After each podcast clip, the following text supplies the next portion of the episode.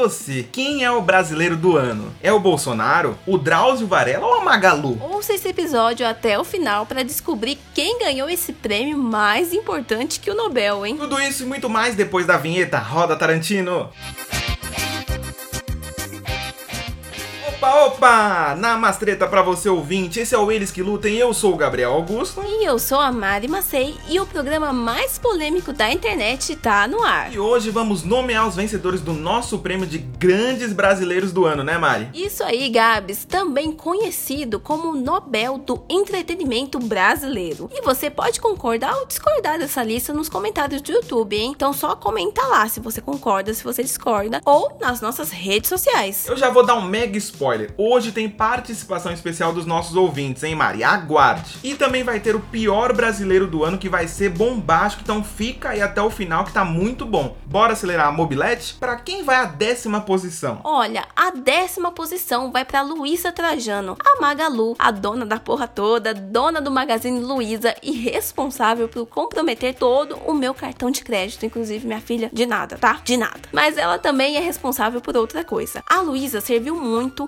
criar um trainee exclusivo para jovens negros e teve muito branco mordendo as costas de raiva. Olha, eu acho que o ouvinte já vai começar falando: nossa, essa lista é muito lacração, já começou mais calma, caca, calma, que não é. E também, claro, que muita gente vai falar: pô, mas a diretoria do Magazine Luiza é toda de gente branca. Se você falar isso, eu respeito, mas você ainda não entendeu ou não sabe a dificuldade de negros chegarem em posição de destaque nessa sociedade. Mas eu concordo com isso. Realmente, a diretoria do Magazine Luiza só tem branco branco. Mas essa ação, esse trainee, foi feito para mudar isso, né? A própria Luísa Trajano disse isso, para que no futuro mais negros tenham a chance de chegar lá. E também vai aquela velha história, né? Não adianta explicar para quem não quer entender. Discordar é legítimo, mas nessa situação parece bem estranho. Parece que tem gente mais brava com lacração do que com racismo, né, no Brasil. Mas a verdade é que a Luísa é uma baita mulher, empreendedora de sucesso e um exemplo para muitas meninas. Mas eu já quero polemizar, hein, Gabs? Quem leva a nona posição para casa. Antes da gente ficar falando da nona posição, eu tenho um recado importante para você ouvinte. Você é uma polêmica? Então já deixa seu like no YouTube, se inscreve no canal e ativa o sininho. E para não perder os nossos novos episódios, segue a gente também no seu app de podcast favorito. Aí você pode ouvir a gente no caminho do rolê, do trabalho ou quando você quiser.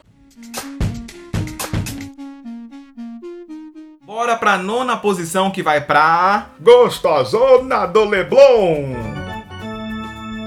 Sabe aquela mulher que tava lá na, de biquíni, na Mercedes tal, e uma mulher que tava no bar se incomodou e jogou uma garrafa de água nela? A gostosona que não é boba nem nada saiu do carro e meteu-lhe um tapão na cara da mulher. E ela só não esperava que o marido da mulher lá do bar ia correr atrás dela e arrancar a parte do biquíni, a parte de cima do biquíni. A gostosona não teve, não teve dúvidas. Mostrou o peitão, jogou o peitão pra jogo, né, Mari? Pois é, Gabs, ela teve que sair, ó, com os peitos na mão. E você vê que a galera que tava lá ficou mais impactada com a porrada que ela deu na mulher, mas ninguém se incomodou com o cara puxando o biquíni dela, né? Ó, militei todo aqui. Descanse, militante. Na verdade, não descansa não, já chega lançando a braba, também conhecida como a oitava posição, Mari. Se esse é o Nobel do entretenimento, teve uma pessoa, na verdade, um casal, que nos alegrou muito neste ano triste de 2020. A oitava posição é do Arthur Aguiar, Fit Maíra Card. Olha, tenho que concordar. Arthur Aguiar vai vingar o Whindersson Nunes, meu casal casal. Porque se você ainda não ficou com Arthur Aguiar é porque você não lembra, você tava chapadão. Fora aquele PowerPoint que o Léo Dias fez, falando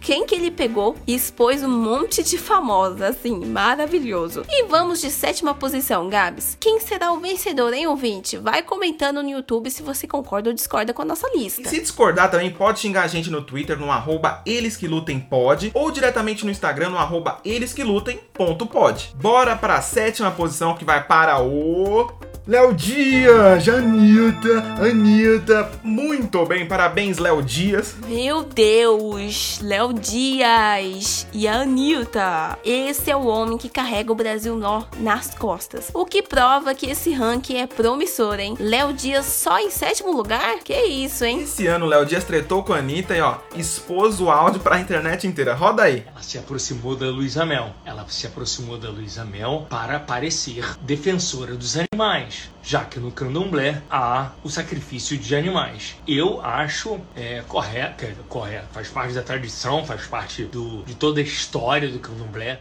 Fora que ele tomou um choque ao vivo, quem lembra? Ou seja, é um rei do entretenimento e da fofoca. O Léo Dias atualizou a expressão de fofoqueiro, né? Antigamente a gente chamava o fofoqueiro de Leão Lobo. Hoje em dia a gente chama a amiga de Léo Dias. Antes da gente ir pra sexta posição, Mari, bora já chamar um ouvinte aqui para participar com a gente? Então bora. Quem vai conversar com a gente agora é a Bruna Marcato, nossa parça. Perguntamos pra Bruna quem ela acha que é o maior ou a maior brasileira do ano. O que será que ela respondeu, hein? Vamos ouvir? Roda!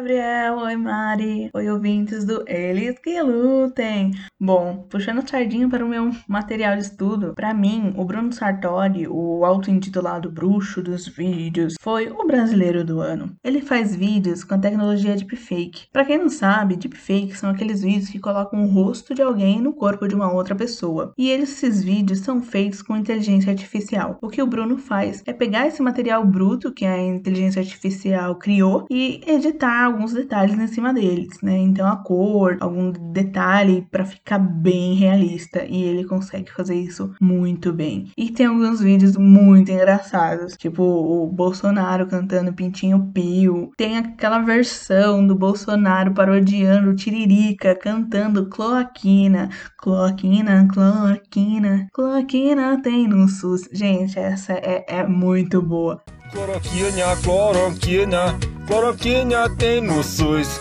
Não sei se funciona, mas a gente deduz. E além desses vídeos serem engraçados, né? O legal disso tudo é que ele apresenta essa nova tecnologia que em outros países está sendo usada para enganar as pessoas mesmo, acabar com carreiras políticas, acabar com a imagem das mulheres, colocando-as em vídeos pornográficos. Então, meio que ele está preparando o público brasileiro para esses vídeos maliciosos que vêm por aí. Porque é aquela coisa, né? A tecnologia em si não é ruim, ela não é má, mas o uso que fazem delas é que pode ser prejudicial para as outras pessoas. Olha, gostei da Bruna, viu? Deepfake tá na moda, gostei da opinião, opinião forte. Eu também, Gabs. E ó, volte sempre, hein, Bruna? Agora que eu quero ver que começou a funilar o ranking, vai sobrando só as cobras. Quem fica com a sexta posição, Mari? A sexta posição vai pro vídeo que viralizou da mulher quebrando a obra de arte na cara do Romero Brito, na frente dele. É afrontosa que fala, né? Tudo isso porque o Romero Brito tratou mal os funcionários do restaurante dela. Ela era fã e tinha ganhado a obra de arte presente do marido. Mas depois do que aconteceu, ela não teve dúvidas e foi lá, ó, arregaçar a obra no chão e cancelar o Romero Brito. Um momento sublime do nosso entretenimento, né? Então, ó, se você quer saber mais desse caso, a gente tem um episódio especial sobre isso. Dá uma procurada aí. Bora continuar o Nobel Popular Brasileiro? A quinta posição vai para. Para, para, para, para, para tudo. Como diria João Kleber, quem vai anunciar o quinto lugar é o nosso amigo jornalista e o nosso ouvinte querido João Rafael Pinheiro. Manda bala, João.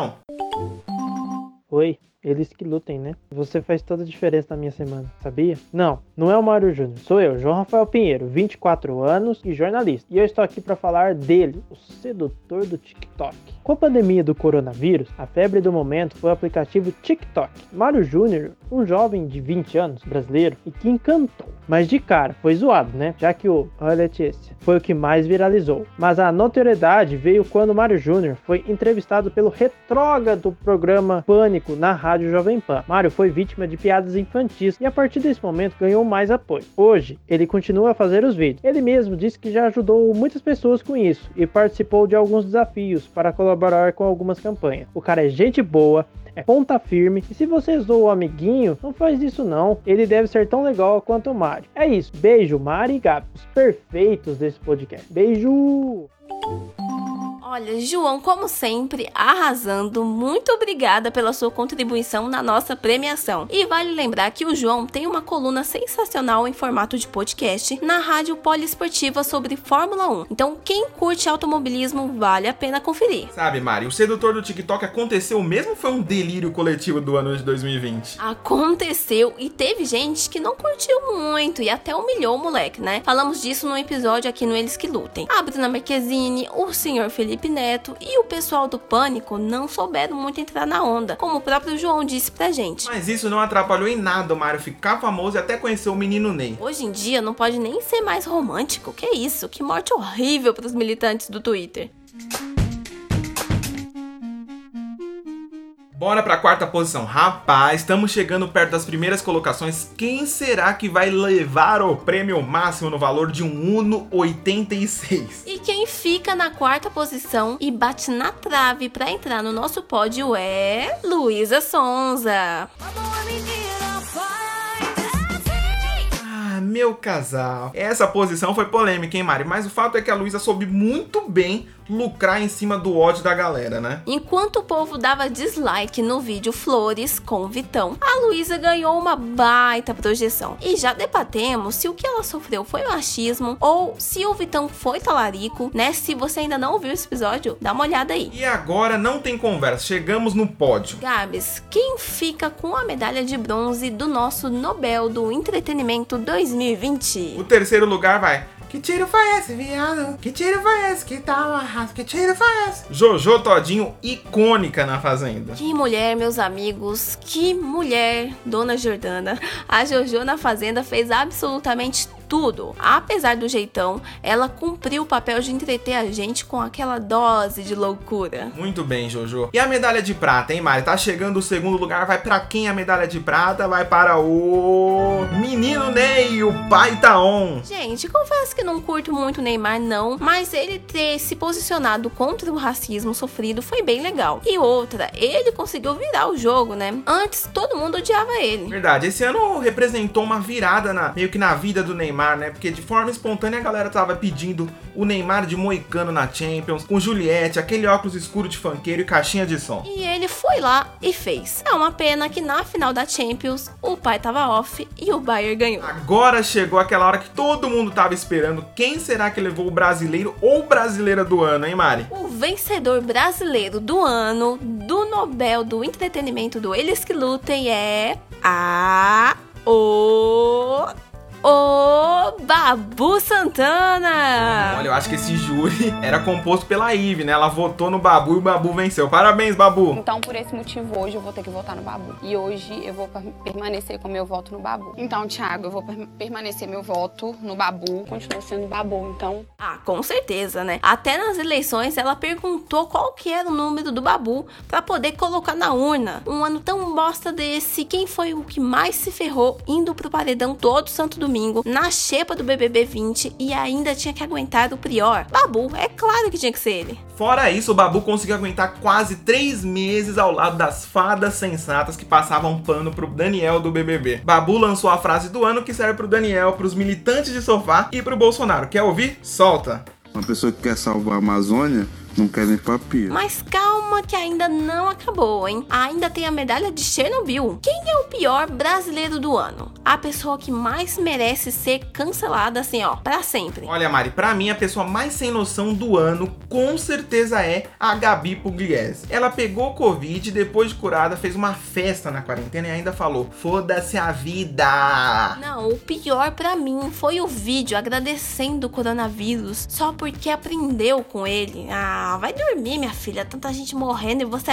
agradecendo o coronavírus. Me erra. Mas para mim, a medalha de Chernobyl vai pro cara que humilhou o entregador de aplicativo. E assim, é um voto conceitual, né? Porque pega também aquele desembargador que humilhou o guarda civil em Santos. O bravinho no restaurante gritando com a dona porque não queria colocar a máscara. Ou seja, para todos os surtadinhos aí desse ano, tá bom? Olha, a Mari deu um voto cult, né? Um voto pra elite. Na, ele, na verdade, não foi elite, né? Pra burguês, né? Burguês safado. Uma galera que o maior passatempo dela, né? O hobby, né? Porque pra rico não é passatempo, é hobby, viu, gente? É humilhar pobre. É o maior passatempo, o maior hobby de rico é humilhar pobre. E é bom deixar bem claro que o problema não é ser rico, né? É ser escroto escroto, é aquela síndrome de Caco Antibes. Eu tenho horror a pobre. É isso aí. E você, ouvinte, concordou com a nossa lista? Deixa seus comentários no YouTube e seu like. Isso ajuda demais a gente. Bom, eu acho que é isso, seus treteiros. Semana que vem tem mais episódios de férias do Eles que Lutem inédito, hein? Obrigado pela companhia e. Eles que lutem!